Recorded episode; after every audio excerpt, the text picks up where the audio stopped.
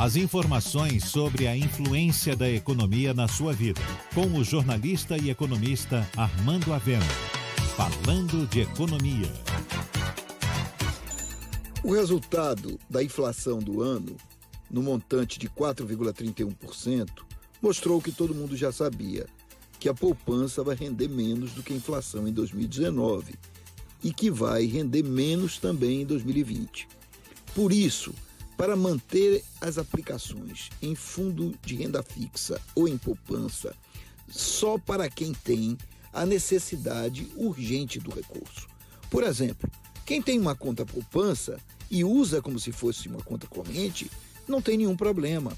Ele quer o recurso imediatamente, sempre à mão, e o dinheiro que fica lá passa a ser reajustado. Para esses não há problema, mas há problema para quem espera manter o capital da sua aplicação. E aí é muito claro que fundo de renda fixa e poupança já não são mais bons investimentos. Nesse sentido, é fundamental buscar um outro caminho. Buscar, por exemplo, os fundos variáveis, que possuem um pouco mais de risco, mas que dão uma rentabilidade muito maior. É o caso, por exemplo, dos fundos imobiliários ou dos fundos é, de ações.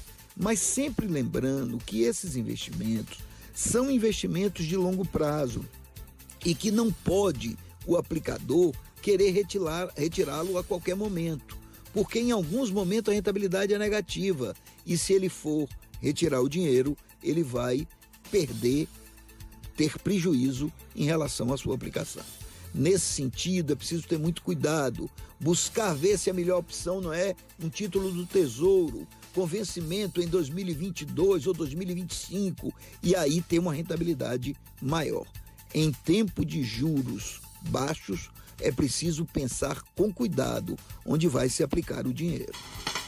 Você ouviu Falando de Economia, com o jornalista e economista Armando Avena.